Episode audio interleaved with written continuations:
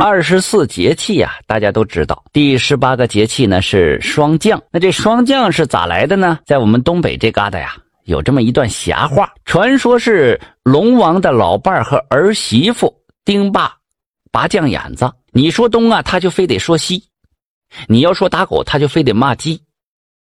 这婆媳呀，犟的邪乎。话说有一年收拾完秋了。龙王的儿媳妇看着满墩子沉甸甸的粮食，就寻思了：这忙活完秋了，这前儿这庄稼都归仓了，该歇几天了，回娘家呀串串门子了。可是当他跟婆婆提起这件事情，那婆婆拉了着脸：“拾掇完秋就没事了啊，要干活多着呢，别总想着偷懒你。”这婆媳俩呀。就又犟过起来了，整的鸡头白脸的，是一个不让一个。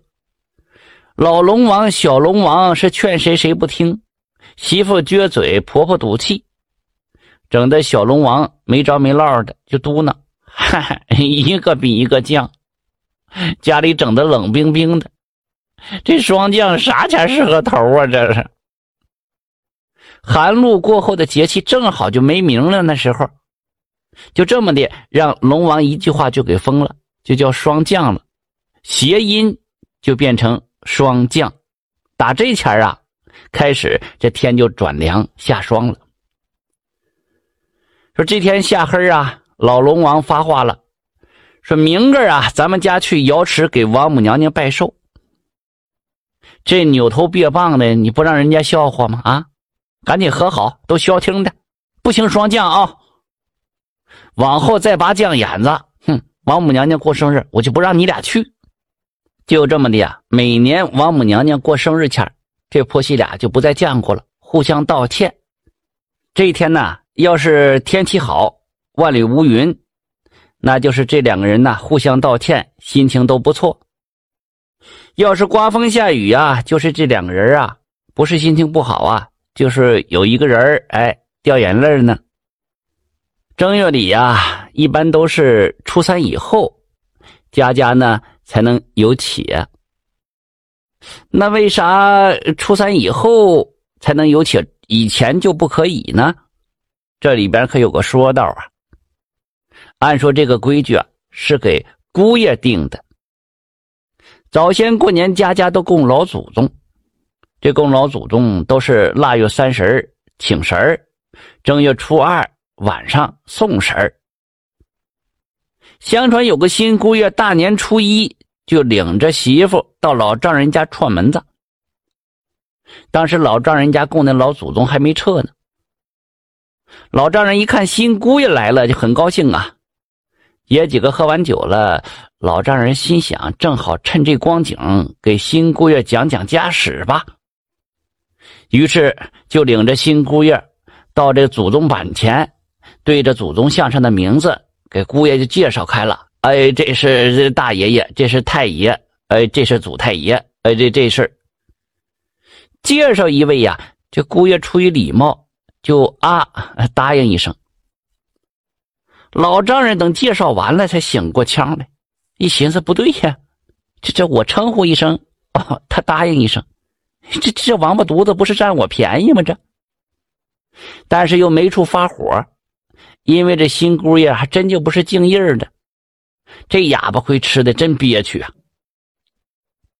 第二年快过年前老丈人啊老早就给这姑爷捎去话了，说家里过年有规矩，等送完神儿你再来串门。打那以后啊，姑爷到老丈人家串门就得在送神之后，也就是初三或者是初四才能上门。但是这咱呢是独生子女时候了。感情呢，家家都那么一棵苗，一家就那么一个玩意儿，也就没有这么多说道和讲究了。姑爷呀，不但初一就可以上门，还可以在老丈人家过年，跟亲属们一块供着老祖宗。还有过年的时候啊，家家户户都竖着灯笼杆听老一辈人讲啊，这竖灯笼杆啊是姜子牙留下来的。据说呢，当年姜子牙帮周武王打下天下之后，做了宰相了，他就看到这双方都死了不少大将和各式各样的能人呐，便将他们一个个都封成了神仙。不几天的功夫，这天上的、地下的、山上的、水里的，是哪嘎达都占满了。管这天宫的，呃，管地狱的、司火的、治水的，各个活都安排完了。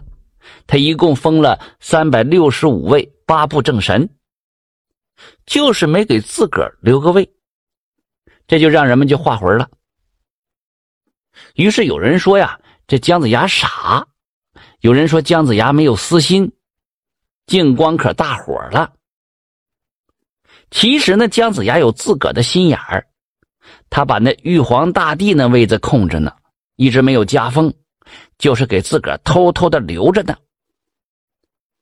有一个叫张友仁的人，不咋整的，事先就猜出了姜子牙的勾勾心眼了，就猫到姜子牙的封神台下，找个机会调理一下姜子牙。再说这姜子牙封完了众神，就剩这玉皇大帝没封了。于是有神仙就问了：“呃，为啥还不封玉皇大帝呀？这玉皇大帝到底由谁来做呀？”姜子牙一听啊，就打乌拉语：“啊，这不用急，有人儿。”这功夫，那个藏在台下名叫张友仁的人闻听就跳出来了，借机打哑巴禅。哎，谢谢丞相，有人在这儿。姜子牙一听傻了眼了，明情是知道这个张友仁呐借话音钻空子，但是没招啊。封神时一句错话都不能说，只好硬着头皮把这玉皇大帝的位子封给了张友仁。哎，这就是玉皇大帝姓张的由来。人间没饭吃啊！姜子牙这下可真傻了眼了。整到最后，自己啥神位都没有了。他走到哪儿啊，都受挤兑。走到山上嘛，山神说：“啊，小神荒山野岭，不敢让太公安歇。”下了平地的土地又说了：“这小地方不是您老待的地方啊。”后来姜子牙飞到天上，那把门的天兵天将麻溜就把他给拦住了：“啊，天宫不得随便进入。”他刚钻到地下。哦，那鬼神一阵怪叫啊！滚，你个死老头子！这下简直要把姜子牙给气疯了。琢磨来琢磨去，最后只好蹲在灯笼杆下了。这功夫，一个小神就说了：“啊，太公啊，你站的地方太小了吧？”太公就说了：“没事我是你们头，见神高一级，到哪儿啊，哪儿的神仙就给我让位了。”于是就画了一道符，写上了“太公在此，诸神退位”的神条，贴在了灯笼杆上，算是对自己的一个安排。这就是过年前的几个传说，信不信呢？由您，信由你。